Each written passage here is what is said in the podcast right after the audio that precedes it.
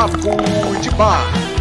Você quer evoluir, quer se transformar, é papo de bar. É papo de bar. É papo de bar. É papo de bar. Você quer evoluir, quer se transformar,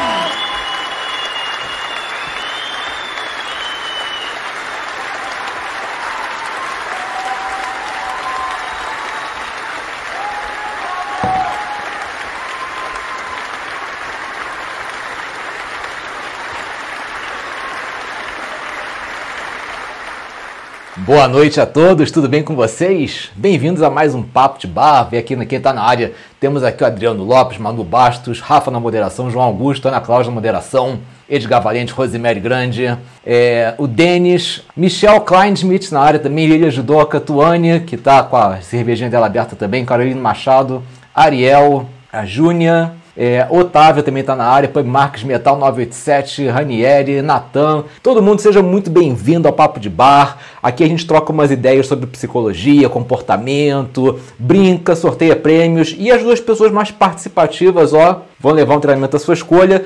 Hoje foi o começo do meu projeto de dar espaço para novos talentos. Então, essa música de abertura foi do Bruno Desotti, Admirador Secreto. Não vai ser a primeira música dele que eu vou botar, porque eu gostei bastante do trabalho dele. Estou recebendo aqui alguns trabalhos legais, não necessariamente pop rock, por exemplo, recebi um de um cara que era rap e, e pelo sotaque dele parecia ser meio angolano. Achei legal o, o, o ritmo, talvez eu bote esse trabalho dele.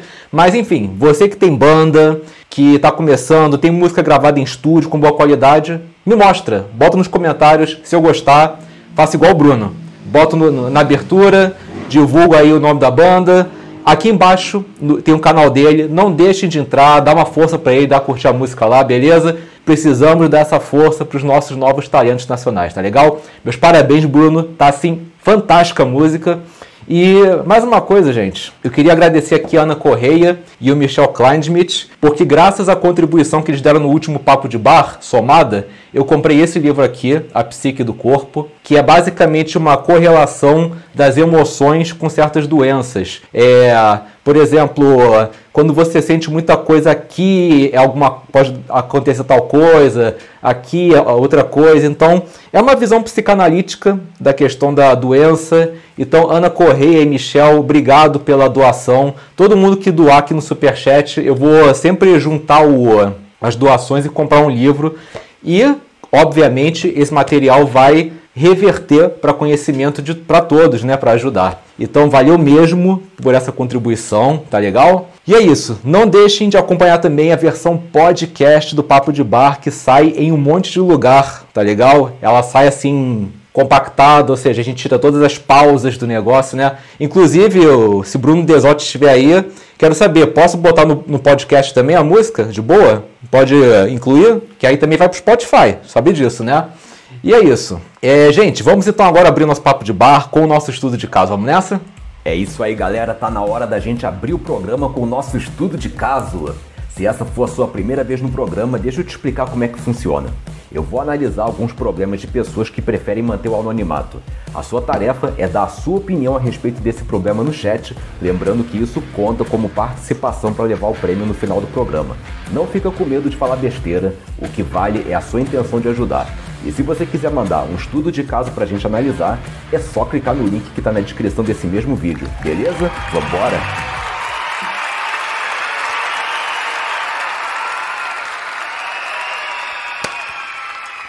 Bom, nós temos dois estudos de caso hoje. Um maiorzinho e um assim bem pequenininho que vai ser coisa rápida de resolver. Então, vamos juntos analisar esses estudos de caso. Vamos lá, sei que a letra tá pequena que muitos de vocês devem estar vendo no celular, mas eu vou ler para vocês. Me chamo LA e tenho muitas dificuldades na minha vida social, familiar, amorosa, comigo mesma, enfim, em todas as minhas interações humanas. E pior comigo mesma. Tenho uma família estruturada, com pais ainda casados um com o outro, uma irmã mais nova, porém nunca tivemos uma relação de companheirismo com ela. Tenho um filho lindo de 4 aninhos, sou separada do pai dele, moro com meus pais depois que me separei. Sempre tive uma relação muito difícil com eles.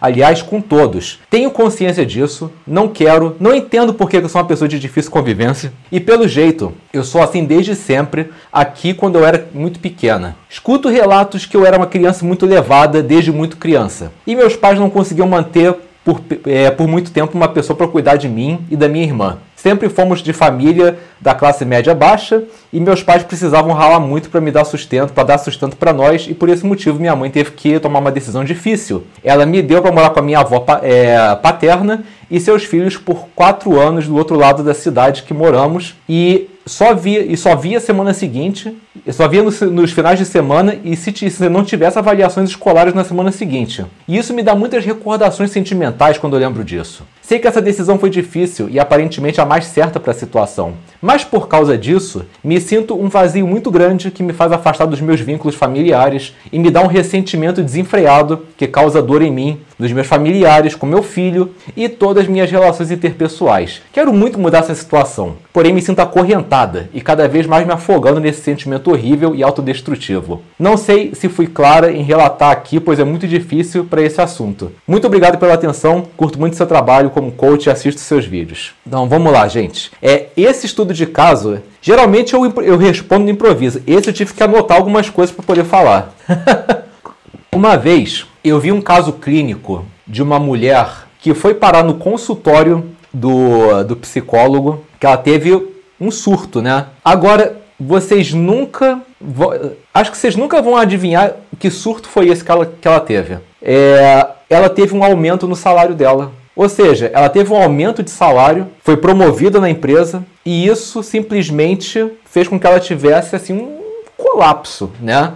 E bom, durante o processo analítico, o que, que aconteceu? Descobriu-se que quando ela era muito pequena, o pai dela saiu para comprar cigarro e nunca mais voltou. O que, que aconteceu no inconsciente dela? Ela botou na cabeça dela o seguinte: para nunca correr atrás de coisa boa, porque coisa boa sempre vai abandonar. Então, ela nunca conseguiu se aproximar de alguém afetivamente. Ela, ela tinha uma vida muito simples. Ela não se permitia ser feliz, porque para ela felicidade era sinônimo de decepção depois. E o dia que ela foi promovida foi uma surpresa. A empresa fez uma festa para ela, para anunciar a promoção dela, que era uma excelente funcionária, e ela teve um colapso lá na frente todo mundo. Porque, poxa, o salário dela não dobrou, ele triplicou e ela não soube lidar com aquilo. Isso é para vocês verem o poder que um complexo paterno ou materno exerce sobre uma pessoa. No caso dela, ela frisou que a mãe que tomou a decisão de deixá-la com a avó. O complexo materno, que é aquela sensação de abandono, não necessariamente abandono físico, às vezes pode ser o abandono emocional da mãe. Alguns sintomas do complexo materno podem ser baixa autoestima, passividade, falsa submissão, dependência, hipersensibilidade à rejeição, depressão, alcoolismo e outros vícios. Incapacidade de discriminação de tomada de decisão entre o que é apropriado para si ou para a situação são comuns. Então, quando a pessoa. Então, assim, houve aí notavelmente uma sensação de abandono, porque por mais difícil que a criança seja, né? É... E assim, a gente não pode também julgar. São casos e casos, tá? Mas ela se sentiu abandonada. Esse abandono criou um ressentimento que persiste até hoje. É, pelo que ela me passa, ela tem um arquétipo que é o arquétipo do órfão, tá? O que, que é o arquétipo do órfão? Arquétipos são conjuntos de comportamentos que são recorrentes através da história nas pessoas, né? O, arque... o que, que é o órfão? É aquela pessoa que teve alguma, um episódio de abandono e por causa disso teve que se virar sozinha, é, ficou sempre com a impressão de que ninguém vai vir ao encalço dela. É uma pessoa que pode ter resistência a deixar os outros se aproximarem. Então, eu vou mostrar para vocês aqui um gráfico de um trabalho que eu estou fazendo. Na verdade, até meu TCC, isso aqui. É, eu estou fazendo uma interseção entre a psicologia de Jung e a psicologia positiva do Martin Seligman. Então, eu estou fazendo a pesquisa de arquétipos associados às forças de virtude e caráter da psicologia positiva. Então, olha, olha aqui. O órfão realista. As qualidades, todo arquétipo tem qualidades e defeitos. A pessoa, quando está no arquétipo do órfão, ela tem qualidades como perspectiva, ela tem uma visão ampla, do, das coisas, persistência, porque como ela sabe que ninguém vai vir no amparo dela, ela vai se persistir. Gente, eu vou passar isso aqui muito rápido, então assim, ah João, deixa isso aí mais um pouquinho para eu ver. Gente, tira um print, tá, por favor. É, gentileza, por que, que o órfão é gentil? Porque como ele sentiu na pele o abandono, ele consegue ter mais facilidade para sentir na pele que ele também precisa de ajuda. Então ele acaba virando uma irmandade. Pessoas órfãs, elas desenvolvem uma irmandade, né? lealdade e altruísmo para se doar para os outros, então eles são leais às pessoas que eles ajudam e tudo, e senso de justiça. Agora, existem sombras características desse arquétipo. Ah, João, quer dizer que a pessoa tem isso tudo? Não, de maneira alguma. Ela pode ter de repente uma, pode ter duas, pode ter todas? Pode, eu acho improvável. Mas ela não vai ter todas. Esses são alguns defeitos em potencial de quem é órfão. Conformidade, banalidade, que é deficiência de criatividade, tédio, deficiência de curiosidade, presunção, que é deficiência de amor para o aprendizado, medo debilitante, que é deficiência de bravura, superficialidade, que é deficiência de integridade, autossabotagem, que é deficiência de amor, rebeldia, que é deficiência de lealdade e altruísmo, polarização e preconceito, deficiência de justiça. Às vezes, a qualidade pode estar deficiente. Vit é, impulsividade e vícios, deficiência de autocontrole. Vitimismo, deficiência de gratidão. Negatividade, deficiência de esperança. Seriedade excessiva, deficiência de humor e diversão. Vazio existencial, que é a diferença de espiritualidade. Cinismo, que é excesso de discernimento. Pedantismo, excesso de perspectiva hostilidade, excesso de bravura, frivolidade, hedonismo, que é excesso de humor e diversão. Então por que, que eu botei isso? Porque se nossa amiga estiver assistindo, ela pode olhar essas sombras e ela já vai saber exatamente aonde que ela tem que trabalhar. Por exemplo, ah, eu, te, eu realmente tenho medo debilitante. Então, aqui é deficiência de bravura. Então, eu tenho que exercitar mais a coragem. Como é que eu posso exercitar mais a coragem? Ah, eu tenho um certo vitimismo, que é deficiência de gratidão. Então, eu tenho que focar mais nas coisas boas e agradecer mais as coisas boas que eu tenho, que poderia ser pior. É, por exemplo, ah, eu tenho. Deixa eu ver aqui. É, tédio, deficiência de curiosidade tentar coisas novas e tal. Então, isso faz parte de um trabalho que eu estou fazendo, é da minha autoria, ainda está em estágios iniciais, tá ok? Mas isso é só uma pincelada no que vem por aí no Despertar do Herói. É, é o meu TCC, é meu próximo treinamento, mas isso aqui já é um começo. Ela pode identificar e depois começar a trabalhar. Porque todos, todas essas sombras são, são excessos ou então deficiências de certas forças e virtudes de caráter, tá? E uma outra coisa que também me chama atenção, que é o ressentimento, né? É, é necessário ela perdoar os pais, sem dúvida, tá? Agora, de repente os pais não pediram perdão, de repente os pais não demonstraram arrependimento. Mas como é que será que eles estão agindo hoje em dia quando ela está com o filho com eles? Será que eles não estão cuidando, dando assistência? Às vezes a pessoa não pede perdão, mas ela demonstra pelas atitudes que ela ama, que ela merece o perdão. Então eu vou compartilhar com você um modelo de perdão chamado REACH, que eu aprendi lá na PUC, tá? REACH é uma sigla. R de recall. Recall é o primeiro passo do perdão. Lembrar do episódio que te causa ressentimento, tá? Seguinte é a letra E. Empathize, empatizar. Você vai tentar se colocar no lugar dos seus pais, mas se colocar mesmo de coração para tentar entender os motivos deles. Não é para você concordar com os motivos, é para você entender em virtude do contexto, das necessidades da época, etc e tal. Depois vem a que é de altruistic attitude, atitude altruísta. Esse é o ato do perdão em si. É você chegar literalmente e dizer, olha, eu preciso botar uma coisa para fora, eu confesso que eu criei um ressentimento grande em virtude de tal coisa, mas mesmo vocês não pedindo nada e tal, eu queria dizer que eu perdoo vocês, eu quero um novo começo e deixar o passado onde ele pertence, no passado. Depois vem a letra C, que é commitment, que é o comprometimento. Você vai se comprometer com, é, com esse teu perdão. Não é para você ficar voltando atrás, porque se você perdoa e depois volta atrás, esse perdão não foi legítimo. E por fim o H que é hold on to commitment, que é você seguir com esse comprometimento. Sempre que você estiver se sentindo tentada a desenterrar, lembra do compromisso que você fez para perdoar os teus pais. Mas assim, olha que eu te passei aqui um negócio, né? Eu simplesmente vomitei matéria para cima de você. Isso é para explicar que às vezes precisa de terapia, porque imagina, tá, vamos supor, ah, eu tenho que desenvolver então justiça, eu tenho que desenvolver gratidão, eu tenho que desenvolver esperança. Mas às vezes na prática fica mais difícil. Então, se você tiver a ajuda de um terapeuta, fica mais fácil. Se você sentir que você não está conseguindo sozinha dar conta disso, procura terapia. Não deixa isso acumular, porque esse complexo materno pode afetar os teus relacionamentos, no sentido de que você sempre vai ter uma expectativa ruim sobre alguém, pode projetar também sobre o seu filho. Por exemplo, é, no, no, no caso, você se sente abandonada pela tua mãe, você não quer que teu filho passe por esse abandono porque você viu como é que é ruim. Mas às vezes você pode virar o contrário da tua mãe, aí você vira aquela mãe praticamente narcisista, que não deixa o cara, ele fazer nada sozinho, não, não deixa ele ser independente, por, porque você tem pavor de, fazer, de deixar teu filho abandonado, dele ficar ressentido contigo. Então, tem que tratar para você assim, não só atrair relacionamentos de qualidade, melhorar sua relação com a família, mas também pensa no seu filho e no exemplo de mãe que você quer ser, entendeu? Vamos lá. A Yara falou que é um leque de, de crenças limitantes, né? E aí a gente falou que ele vê nesse arquétipo do órfão muita empatia. Vê aqui. A Helena fala que, nossa, esse, esse assunto sabe, traz sentimentos tão ruins. É, a gente não trata só, né, as coisas boas, a gente também tem que tratar as coisas difíceis. Pub falou para que precisa conversar com a mãe, entender o motivo do abandono, desabafar, procurar um psicólogo. Concordo da parte psicólogo, né? Natan falou: é bom trabalhar a sombra, a sombra é algo seu mal resolvido que se arquivou na sua cabeça, deu uma desculpa para aquele problema. A Lilia falou: sim, João, trabalho interno, reescrever a história da vida dela, que passou uma maneira que ela consiga ficar bem quando é, falar a história, né?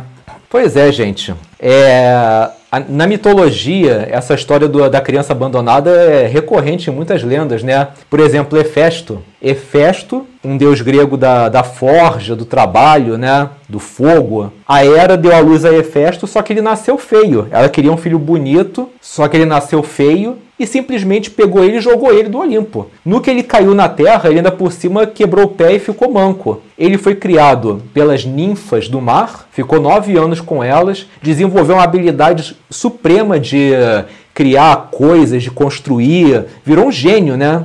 E ele, mas ele desenvolveu um ressentimento muito grande pela mãe, pela Hera. Tanto que ele construiu um, um trono de ouro, mandou de presente para ela e ela toda prosa foi sentar no trono, de repente surgiu duas, duas, duas travas assim na mão dela e, e nada conseguia tirar Hera do trono. Só o próprio Hefesto que podia tirar. E as condições dele era poder voltar para o Olimpo e ter a mão da, da Afrodite em casamento. E aquilo foi absurdo. Mandaram o Ares ir lá, ele detonou o Ares, botou fogo no Ares, que o deus da guerra, que ele voltou com o rabo entre as pernas. O Dionísio teve que ir lá conversar com ele de ovelha negra para ovelha negra. E mesmo assim foi complicado. Agora teve um dia que Zeus estava batendo na Hera, que foi o Hefesto que entrou no meio e defendeu ela, mesmo ela não merecendo. E nisso que ela começou a perceber que, poxa, que ela pegou pesado. É, simbolicamente falando, aquelas travas que surgiu na cadeira da, da Era é para lembrar a mãe que o compromisso materno cedo ou tarde te assombra, né? Você tem um comprometimento, você está preso àquele compromisso com seu filho. E nada consegue te tirar dele, só o seu próprio filho consegue te é, redimir disso aí. Essa é uma história interessante do, da parte do, do, do abandono, da, do arquétipo da criança abandonada. E depois ficou tudo bem, ele foi admitido no Olimpo, é, perdoou a era. O perdão é muito importante nessa questão, né? Rafa falou aqui, perdoar é rasgar uma dívida. É, a Yara falou que perdoar de verdade não é esquecer, é você tirar suas mãos da garganta de quem te magoou para se libertar. Exatamente. A Helena falou, sentimento tão difícil, às vezes choro tanto que fico transferindo para o meu filho. Tem que tomar cuidado com isso, Helena. Tomar cuidado com isso. É, é, é o que eu falo. Se você é papai, se você é mamãe, você tem questões ainda não resolvidas, não faça então por você, faça pelo seu filho, porque nossos filhos, eles aprendem por osmose, tá? Lembra que eu falei naquele vídeo lá, eu ficava vendo meu pai sendo esculachado pela minha madrasta, eu encarava aquilo como algo normal, acabei me metendo num relacionamento tóxico por causa disso. Então a gente tem que pensar neles nesse aspecto, né? Para ter uma, é, um desenvolvimento saudável. E é isso, gente. É, Galera, parabéns pela participação aqui do, desse estudo de caso. Esse foi complexo, né? Espero que a gente possa dar uma luz. Minha amiga, se a gente por acaso deu uma luz, manda um e-mail pra gente é, dizendo. Se você quiser mais informações, manda um outro estudo de caso pra gente, tá legal? E é isso. Próximo estudo de caso. Olá, João, tudo bem? Bom, eu comecei no desenvolvimento. Gente, eu boto isso aqui do jeito que o cara escreveu, tá? Não é que eu escrevo assim, não. Eu comecei no desenvolvimento pessoal assinando seus vídeos e as coisas estão fluindo. Mas eu percebo muita gente querendo me puxar para baixo, para baixo, não aceitando me ver de uma forma diferente ao que eles estavam acostumados a ver. Eu gostaria de saber se você passou por isso e qual é a melhor forma de lidar com isso. Um grande abraço, sou seu fã. Bom, é, isso aqui já foi até mencionado na live, né? Mas vamos botar uma resposta mais elaborada. Existe um fenômeno chamado grupos de pares. Grupos de pares são associações de seres humanos com interesses afins. Por exemplo, a família é um grupo de pares, porque vocês associam e vocês compartilham certos interesses, certos valores. O exército é um grupo de pares, é uma associação de pessoas que também compartilham os mesmos ideais. Na igreja, grupo de pares, vocês compartilham sua fé e os princípios da sua religião. É, na escola, na faculdade, na, naquele grupinho de amigos, tudo você cria grupos de pares, tá? Então o que, que acontece quando você começa a buscar uma mudança? Você começa a ter um comportamento divergente do seu grupo de pares. Esse comportamento divergente é encarado pelo seu grupo de pares como abandono. E não é do interesse do seu grupo que um membro abandone o grupo. Isso tudo acontece no nível inconsciente, tá? Então o que acontece? Quando você começa a demonstrar mudanças que simbolizam o abandono do grupo, eles vão fazer o que eles puderem para trazer você de volta para aquele grupo, tá ok? Por isso que muitas vezes você tá, vamos supor, você é de uma família que todo mundo é meio gordinho, todo mundo come besteira, come doce. E você fala assim para tua mãe: "Mãe, aliás, quem já passou por isso, dá um oi aí, tá? Mãe, amanhã eu vou começar a dieta. Então, olha, não fica fazendo coisa é, engordativa para mim, não, não faz nada que possa me engordar, não compra bolo nem nada, porque eu preciso emagrecer. Aí na hora a mãe fala, tá bom, filha. No dia seguinte, filha, vem almoçar. Aí você desce, lasanha, queijo e presunto, sorvete napolitano de sobremesa. E você assim, você tá de sacanagem comigo, mãe? Acabei de falar que tava querendo fazer dieta. Ela, ah, mas essa lasanha é light, não engorda não. É, por quê? Porque essa sabotagem é uma tentativa de trazer você de volta.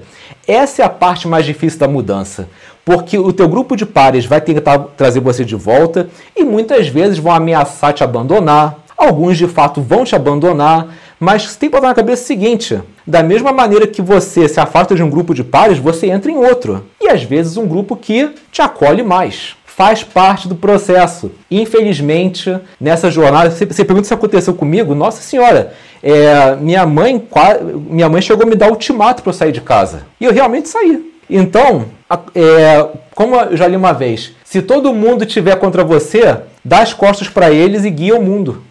Entende? É, faz parte do processo. Às vezes você vai se sentir sozinho. Seja forte, porque essa solidão é temporária. Vamos ver aqui.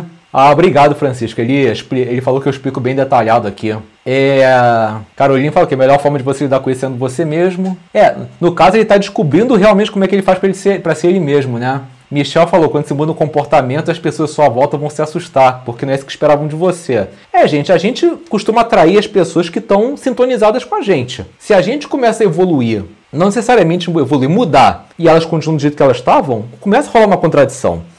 É, Marx falou aqui, para mim, caso típico de inveja, tem gente que não suporta o sucesso e transformação do outro. Também, também. É, vamos ver aqui. O Bruno falou aqui, minha família reluta em seguir a alimentação saudável. o Marcos falou aqui que algo parecido aconteceu comigo quando entrei na faculdade e meus melhores amigos da escola não. Pois é. Então, tá explicado aí. É uma questão de grupo de pares, né? E espero ter respondido a pergunta. Parabéns pela participação aí, gente. E vamos agora brincar rapidinho aqui na porta secreta? Vamos nessa. E chegou a hora da gente abrir a porta secreta. Funciona assim: eu vou falar uma palavra-chave e quem quiser participar, escreve essa palavra-chave aí mesmo no chat. E eu vou sortear alguém para abrir uma das três portas que já já vão aparecer e concorrer a um super prêmio. Mas atenção: quem escrever a palavra-chave mais de uma vez vai ser automaticamente impedido de participar. E mais uma coisa: para participar, você tem que ter um nome de ser humano. Apelidos como Gasparzinho, broca e não sei onde estou não serão considerados, beleza? Vamos lá! E se essa for a sua primeira vez, usa um par de fones e aumenta o volume, que a experiência vai ser bem melhor.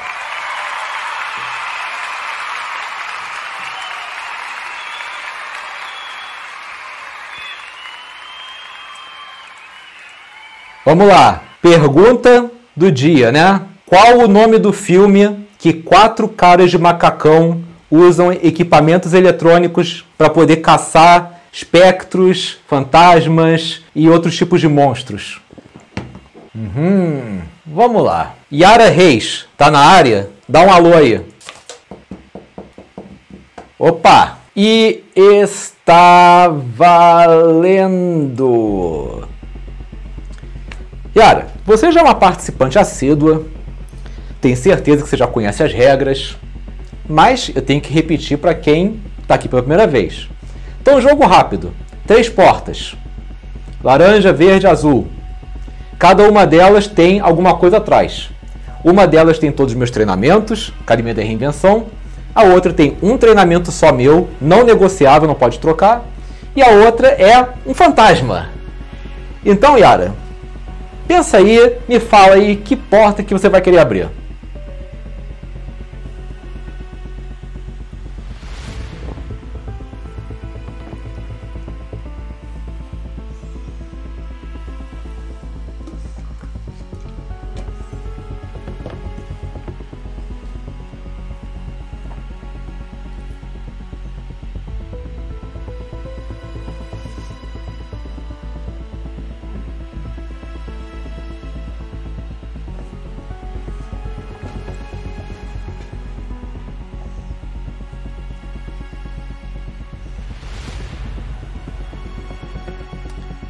Vamos lá.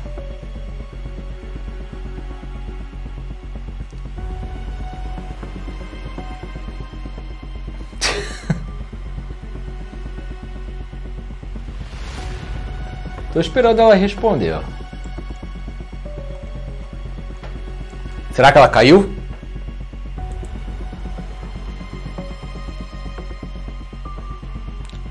Ah, ela quer a porta azul. Yara, tem certeza? Eu sempre tenho que perguntar se tem certeza, né? Você quer realmente abrir a porta azul?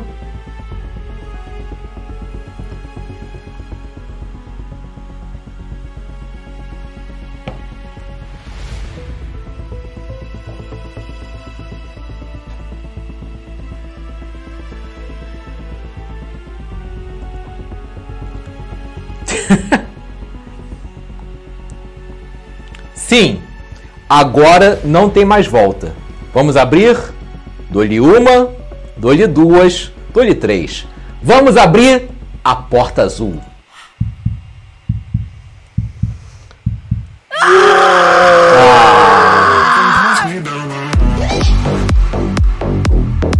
Poxa. Vocês estão com uma mira, hein? Que eu vou contar pra vocês, hein? Vocês estão com uma mira.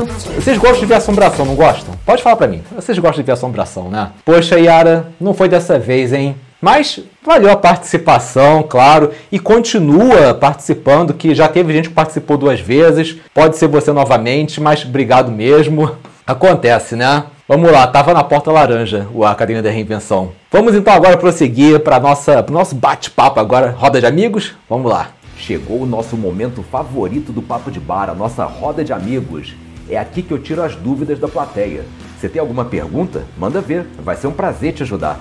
Só peço que você preste atenção no seguinte: são muitas pessoas na live e muitas perguntas para responder. Nem sempre dá para dar atenção para todo mundo. Se eu por acaso pular sua pergunta, não leva para o lado pessoal, eu não tenho nada contra você. Vale lembrar que existem perguntas que eu realmente deixo passar, porque elas já foram respondidas em outras edições do programa e eu prefiro focar nas perguntas inéditas.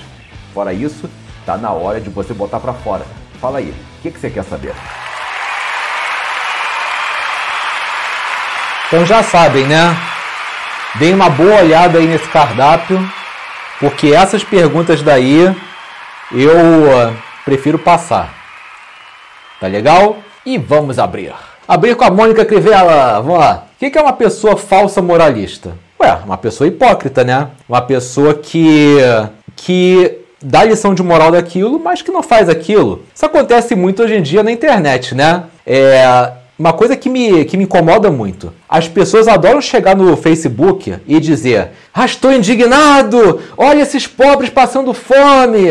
Olha essas pessoas aqui sem comida! Como é que ninguém faz nada? vou compartilhar! Que absurdo! Aí eu penso assim: tá, beleza, não tiro a razão. Mas o que, que ela está fazendo além de conscientizar os outros. Porque, tipo, eu não fico reclamando. Eu fico. Eu, eu trabalho para isso. Né? Vocês viram no último vídeo que eu postei sobre por que, que eu saí do PUA. Eu fico, do, eu fico doando dinheiro para ONG que educa as crianças carentes. Eu fico doando para poder chegar alimentação, moradia no sertão do Nordeste. Eu uh, financio, às vezes, algumas ONGs aqui locais também, faço caridade. Então, assim, eu penso, tá, se eu estou indignado, eu acho que eu posso fazer alguma coisa. Não vou mudar muita coisa, mas pelo menos é menos um idiota no mundo que não faz nada. Agora, a pessoa que só fica lá reclamando para ganhar like, mas ela em si não toma atitude nenhuma para mudar alguma coisa, ah, dá licença, sabe? Essa pessoa é uma idiota, desculpa dizer. Desculpa dizer, mas essa pessoa é idiota. Vamos lá. Metal perguntou quais foram os livros que mais ajudaram a impactar o meu, é, meu processo de crescimento e transformação. Cara, é, esse é o tipo de pergunta que eu teria que ficar aqui duas horas falando, porque não existe um livro específico que tenha me transformado. Eu sempre cito o Dr. David Lieberman, né? Todos os livros dele eu adoro. Mas, por exemplo, depois que eu descobri a mitologia, caraca, a mitologia para mim virou a minha psicologia agora, sabe? João Crítico, fala aqui, João, o homem deve aguardar a partir da mulher a iniciativa de retomada de relação para não sair do polo masculino? Não, pelo seguinte, é, muitas vezes o orgulho pode ser uma atitude do polo feminino. O, o simples fato de você estar orgulhoso, esperando a pessoa tomar atitude, quem você pode estar no polo feminino sem saber. Existe a ânima, existe o ânimo, tem que saber equilibrar as coisas, entende? É, que pergunta aqui? Francisco Assis perguntou se vale cantada numa abordagem. Francisco, quando a mulher te acha atraente, você pode. Cara, eu já abordei mulher falando de Chaves. Eu literalmente abordei uma mulher falando as frases do Chaves. Quando a pessoa está interessada, ela vai enxergar a cantada como uma piada, tipo, ah, sabe, engraçado. Ainda mais se você quebrar o gelo, ah, se prepara que eu vou te cantar agora, hein, ó.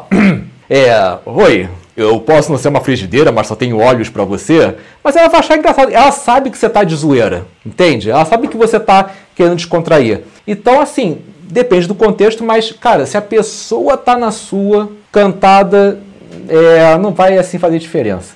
Anderson perguntou o que, que eu acho de hate antes de ver o vídeo já discordar. Eu acho que essas pessoas estão assim num, numa situação que eu não gostaria de estar. Porque uma pessoa que, que vê prazer em alfinetar os outros, né? É, maldizer os outros gratuitamente sem nem ter assim algo para tirar conclusão. Cara, uma pessoa dessas que te ataca sem nenhum motivo não pode ser normal. Infelizmente, esse tipo de pessoa ainda vai apanhar muito na vida até aprender a amadurecer. Elas acham que tem tudo sob controle, né? Mas não tem. Uma coisa é não gostar depois de ter visto o conteúdo, porra, de direitos de todo mundo, mas sem ter visto realmente é doença. O Denis perguntou aqui, boa noite, João, gostaria de saber por que, que quando estamos numa jornada de reinvenção, ocorre de frequentemente fraquejarmos e sem querer sabotarmos o processo, tentando voltar ao estado anterior. Isso se chama homeostase. Homeostase é a tendência para você manter as coisas como estão. Então, tudo que você tentar mudar, o teu corpo vai enxergar como alguma coisa fora do normal. E ele vai, o corpo, a mente, né, e vai tentar fazer com que as coisas voltem.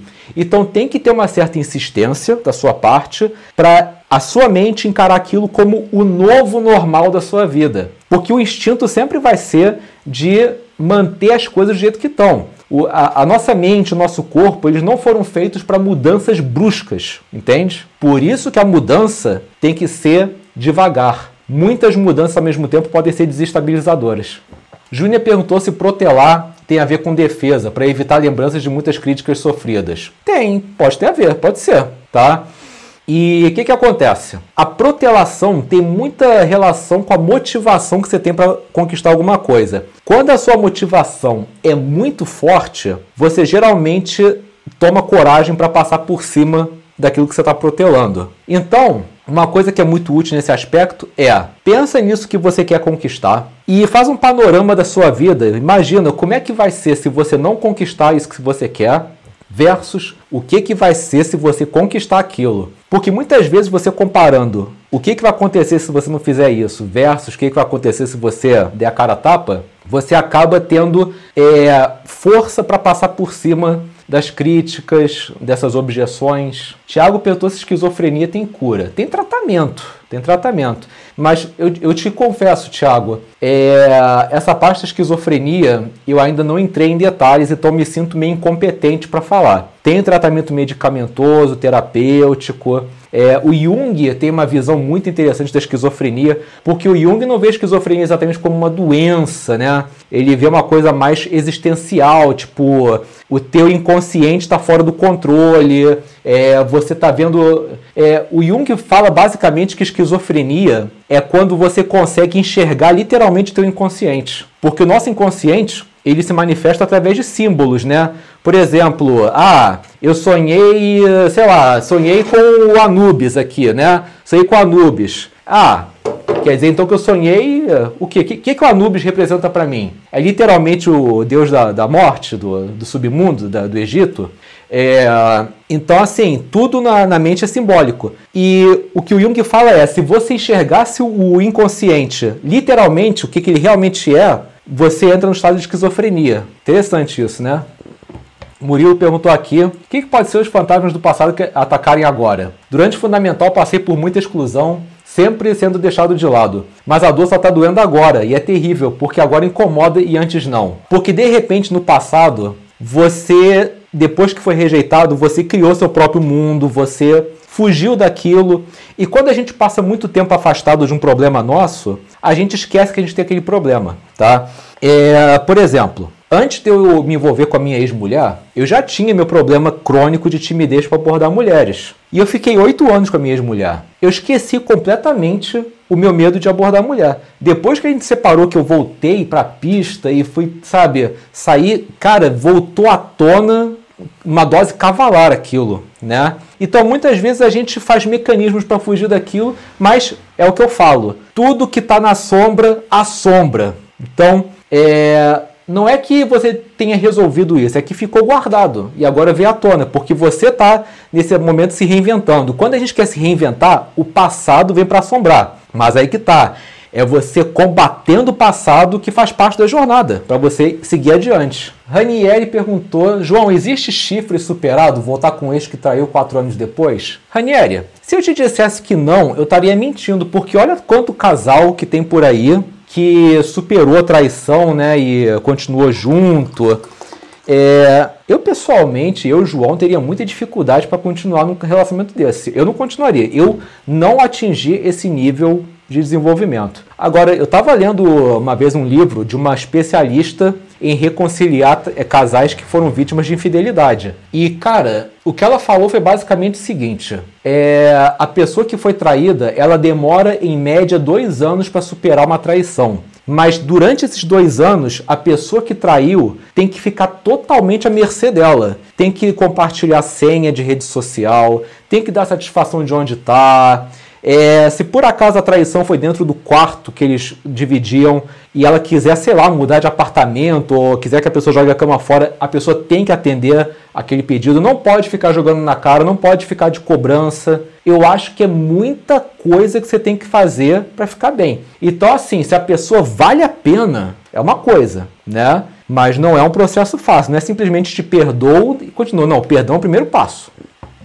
Vamos ver. A Juliana perguntou se o luto tem um tempo. Não, não tem. Ele tem fases, mas não tem um tempo, tá? Porque o, o luto depende muito do foco que você dá para ele. O quanto que, quanto que isso significou para você, né? Então, assim, se você percebe que o luto está muito demorado, é necessário terapia, tá? Porque é uma coisa você sentir uma tristeza por algo que acabou, isso é super normal, tá? Mas quando você vê que está muito tempo assim, que o negócio não passa, você não consegue continuar em frente, um acompanhamento é necessário. Esse é o tipo de coisa que coach, por exemplo, não pode agir na, do processo de luto. Superar o luto, quando já, quando já vira um luto assim, é, crônico, já, já não podemos, né? Como psicólogo, a gente pode, mas aí tem que ser em tratamento clínico.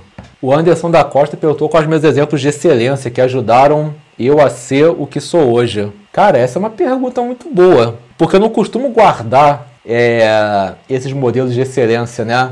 É, não sei, não sei. Cara, olha, essa é aquela pergunta assim, você me pegou nessa, cara, você me pegou, verdade. Eu vou pensar e vou te perguntar, na, eu vou te responder no próximo papo de bar. Esse é o tipo de coisa que eu nunca parei para refletir. Francisco Assis perguntou se ter ciúmes no relacionamento é insegurança. Cara, ciúme basicamente é você acha que a sua parceira merece alguém melhor do que você.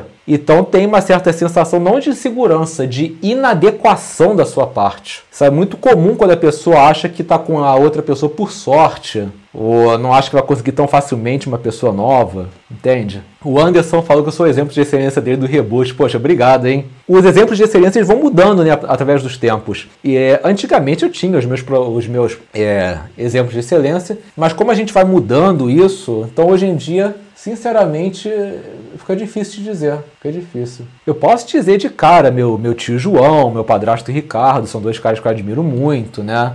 Eu não sou muito de me espelhar, até, até a própria psicologia fala isso. É, cada pessoa é uma pessoa, então você ficar pegando fulaninho e seguir tudo que ele faz não é exatamente uma boa, porque ele tem a realidade dele e você tem a sua. Então, por exemplo, não é porque fulano acorda às 5 da manhã, toma um banho gelado, é, toma um bulletproof coffee, come legume, depois faz mewing, né, aquele negócio da, da mandíbula, que você vai conseguir ter a mesma vida que ele, entende? Então, assim, é, como a gente, como eu sigo muito a, psico, a psicologia analítica de Jung, é, cada um tem a sua própria, o seu próprio desenvolvimento. A gente pode, obviamente, achar inspirador a história de cada um, mas nunca seguir assim, tipo, rigidamente o que a pessoa faz. Deixa eu ver aqui. Daniel Santos falou aqui, muito obrigado pelos seus vídeos. Digo que é a primeira vez que estou participando do chat do Papo de Bar. Daniel, gratidão, tá? Seja bem-vindo. O Lucas Bahia falou aqui, tava, João estava vendo uma psicóloga falando que o maior problema de psicologia é que as pessoas não sabem qual terapia elas tentaram. É, cara, é exatamente isso, porque temos várias abordagens, né? A psicanálise, TCC, gestalt, a existencial, a, a behaviorista. E, cara, não, todas elas são boas. Só que nem todo mundo vai se adaptar a cada uma delas. E realmente devia ter um trabalho até tem, só que não assim acessível ao povo, explicando ah, qual, é o qual é a melhor abordagem para tal problema. Entende? Por exemplo, é, borderline, o transtorno borderline. Eu estava vendo no curso que a psicanálise é, é, é melhor do que a TCC para borderline para poder controlar o transtorno. Então tem algumas diferenças sim. O Márcio me perguntou, qual é, a meu ver, qual é o pior defeito. Como assim, Márcio? Meu ou da humanidade? O Pub Marx fala aqui: falar numa entrevista de emprego que você não precisa de arquétipo porque você já é o arquétipo é arrogância? Cara, ninguém é o arquétipo. Nós temos as representações arquetípicas. Então a pessoa pode interpretar isso como o nome disso é participação mystique, quando a pessoa se identifica demais com aquilo a ponto de virar aquilo. E isso pode ser visto como uma perturbação. Então não é que seja exatamente arrogância, mas não quer dizer que seja ruim, tá? Metal perguntou o que eu acho sobre niilismo. Cara, toda vez que eu vejo algo sobre niilismo, minha mente fica assim. Cara, quando a gente estuda essas coisas de inconsciente, simbologia, a gente não consegue uh, engolir essas ideias. Francisco eu já fiz algum treino para falar bem dessa maneira. Francisco, o que eu sempre falo é o seguinte: eu fiz em 2000 e 2006, 2007, eu fiz um treinamento com uma fono que ajudou muito a botar minha voz para fora porque eu falava para dentro, mas não foi assim o divisor de águas. O divisor de águas foi a prática. A prática leva à perfeição. Você vai se habituando a comunicar, você vai se soltando, né? Então, é, teve sim a parte da fono, mas a prática foi o, o plus do negócio. Lilia perguntou aqui, João, uma mulher que rejeita uma cantada tem grande chance de se afastar? Depende do contexto, Lilia. Se a cantada foi muito pesada, sem graça, invasiva, sim. Se for uma cantada boba, talvez dê uma segunda chance.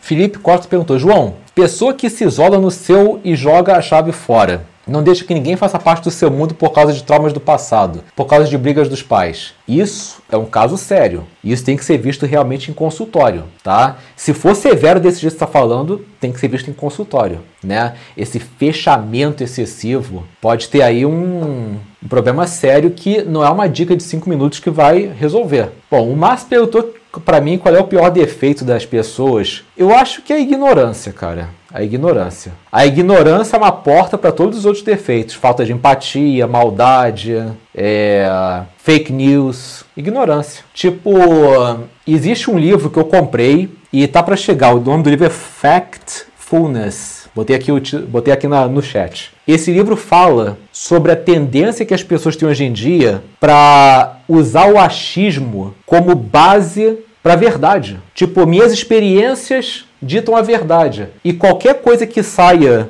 é, ao em contrário, elas atacam. Então as pessoas não estão assim ignorando informação validada é, de pessoas estudadas e tudo para seguir os próprios instintos. Não pode ser nem 8 nem 80. É, é muito perigoso esse negócio de você simplesmente pegar o empirismo e acatar como verdade, porque nem sempre vai ser uma verdade. Francisco perguntou por que, que mulheres bonitas e atraentes inibem os homens, João. Cara, você já viu um estudo de caso que eu falei uh, sobre o dia que minhas crenças caíram, caíram por terra? Isso tem muito a ver com o que você bota aqui. Inclusive, eu não gosto de citar Pua como referência, mas o Tyler, ele, o Owen Cook, né? Ele fala uma coisa interessante. Imagina que você é um cara baixinho, gordinho, careca e você viaja para um planeta que o padrão de beleza é baixinho, gordinho, careca. E aí um monte de mulher começa a dar em cima de você e você começa a achar que tem uma coisa errada, entende? É, por quê? Porque você foi condicionado a acreditar que nenhuma delas quer isso, e naquele planeta elas querem. Então, muitas vezes a gente generaliza as coisas e não é todo mundo assim. Você ficaria surpreso com a quantidade de cara que a gente falaria, poxa, realmente a beleza não é o forte dele. Mas que tá com uma mulher linda. Ah, então tem dinheiro. Não, também é um cara. Às vezes a mulher tem mais dinheiro do que ele. Aí o cara vai falar, ah, alguma coisa tá acontecendo. Cara, para de buscar justificativa. O cara tem, bom, tem um papo bom. O cara faz a mulher se sentir bem. Não tem explicação. Esse negócio de você querer buscar explicação para as coisas, isso é uma tentativa do seu inconsciente de você não enfrentar a verdade. Por exemplo, ah, fulano foi promovido. Deve ter dado para o chefe, puxa saco, é, deve ter trapaceado. Cara, quando você começa a buscar justificativa, fica de olho, porque isso diz muito mais sobre você do que sobre a realidade. Cuidado com isso. Ricardo perguntou qual é o meu arquétipo. É esse aqui. É o Hermes. Hermes é o mensageiro, comunicador, criativo, zoeiro. Mônica perguntou quando é que vão abrir as fronteiras para São Lourenço. Nem eu sei te dizer. Daniel perguntou se acredita em crenças limitantes. Acredito, claro. Agora, tem uma certa banalização disso, né? Agora tudo é crença limitante, né? Tem que analisar que cada caso é um caso. Murilo Capra perguntou o que, que eu acho da teoria da Terra plana. Cara. Respondi. Marcos Antunes perguntou o que, que não se perdoa no amor. O que é imperdoável no amor é quando o amor acaba e você continua com alguém por conveniência ou por medo de terminar com ela. Porque você está privando alguém de de repente achar a pessoa certa por causa da sua, é, do seu medo de sair da zona de conforto e acabar com uma situação ruim. Isso que para mim é imperdoável. Felipe, eu tô que é arquétipo. Cara, Felipe, arquétipo são comportamentos e situações que já se repetiram várias vezes ao longo da história e que viraram modelos prontos na nossa mente. Então, quando a gente começa a viver uma situação X, essa situação já foi vivida no passado e quando a gente começa a estudar é, quem já viveu essa situação, o arquétipo daquilo, fica mais fácil para a gente desenvolver um mindset para poder contornar aquilo. Arquétipo é a narrativa da mente. Mas fiquem tranquilos que vai ter muito conteúdo sobre isso, tá? É, eu estou planejando ir para Portugal dia 6 de janeiro. Na verdade, era para eu ter ido ontem, só que, poxa, não deu. Mas por um lado isso foi bom, porque isso me dá tempo de me planejar para ir para Grécia também. Eu tô querendo gravar o, o Despertar do Herói na Grécia, lá em Atenas. Então, sei lá, eu tiro dois dias para ir para Atenas para gravar o treinamento, volto, edito e já lanço aí. Vou fazer, obviamente, a turma cobaia, que vai ser muito mais barato, só para poder testar o conteúdo e fazer os ajustes e depois oficializar o lançamento. Ricardo, é dois reais para cervejinha? Tamo juntos. Bom, gente, são 10 e meia. Peraí, deixa eu ver aqui. Temos dois vencedores sim. Vamos descobrir quem foram? Vamos lá? Pois é, nosso papo de bar tá chegando ao fim e chegou a hora da gente descobrir quem foram os vencedores da semana. Quem será que foram as pessoas que mais contribuíram ao longo do programa? É o que a gente vai ver. Se você por acaso vencer, deixa o teu nome, o seu e-mail e o treinamento que você quer aqui mesmo no chat. Fica tranquilo, porque os moderadores vão apagar essa mensagem depois que eles anotarem os seus dados. O seu acesso vai chegar no seu e-mail em até 10 dias úteis. Ah, e muito importante, cuidado na hora de digitar seu e-mail, porque se você errar, já era. Não tem como corrigir um e-mail errado. Você realmente perde a bolsa. Mas chega de falação. Vamos descobrir quem foram os vencedores.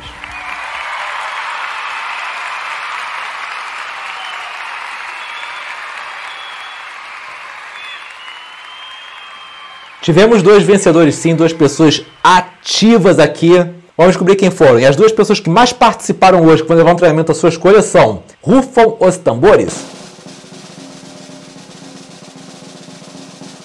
Natan Carneiro e o Denis Santos.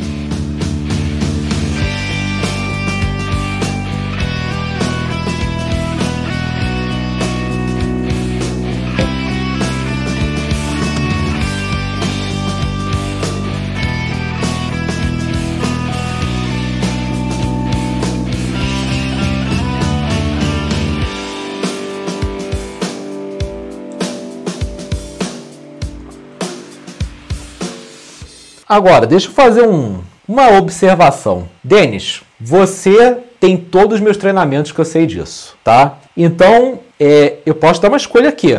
Você pode presentear alguém lá do grupo, ou então, quando sair o Despertar do Herói, uma bolsa é sua, tá legal? Pensa com carinho, fala lá no grupo, tá legal? E Natan, dá teu e-mail, treinamento que você quer, beleza? E, gente, estamos é, chegando ao fim do nosso papo de bar. Ah, voou hoje, né? Poxa, mas é assim quando a gente está se divertindo, né? Galera, quero agradecer a presença de vocês, Rafa na moderação, Ana Cláudia na moderação, Thiago, Felipe, Juliana, Denis, Vanessa, Denise, Manu, Lília, Pub, Júnia, Juliana, Lucas Rezende, é, Thiago Oliveira, todo mundo, o Terino, muito obrigado pela participação, sabe? De coração mesmo. Gente, eu adoro vocês. É, o que eu gosto do Papo de Bar é isso. Não é muita gente, mas quem chega é da casa. Eu reconheço quem é, dá para acompanhar quem é a pessoa. Isso não tem preço. Prefiro esse programa com cento e pouquinhas pessoas ao mesmo tempo do que ter mil pessoas que não consigo dar conta, sabe? É isso. Por isso que eu prefiro manter o programa sábado à noite mesmo, sabe? Com essa galerinha, porque não tem preço. É, é, tipo uma família aqui. Então, gente, olha, de coração, muito obrigado por vocês estarem sempre aqui no Papo de Bar. De verdade. Amanhã tem vídeo novo na hora do almoço. Não se esqueçam, tá? O nome do vídeo é Por que, que se apaixonar pode ser uma furada? Tá interessante, beleza? E quem não ganhou nada hoje, não fique triste, porque todo sábado tem Papo de Bar, beleza? Um grande abraço e fui!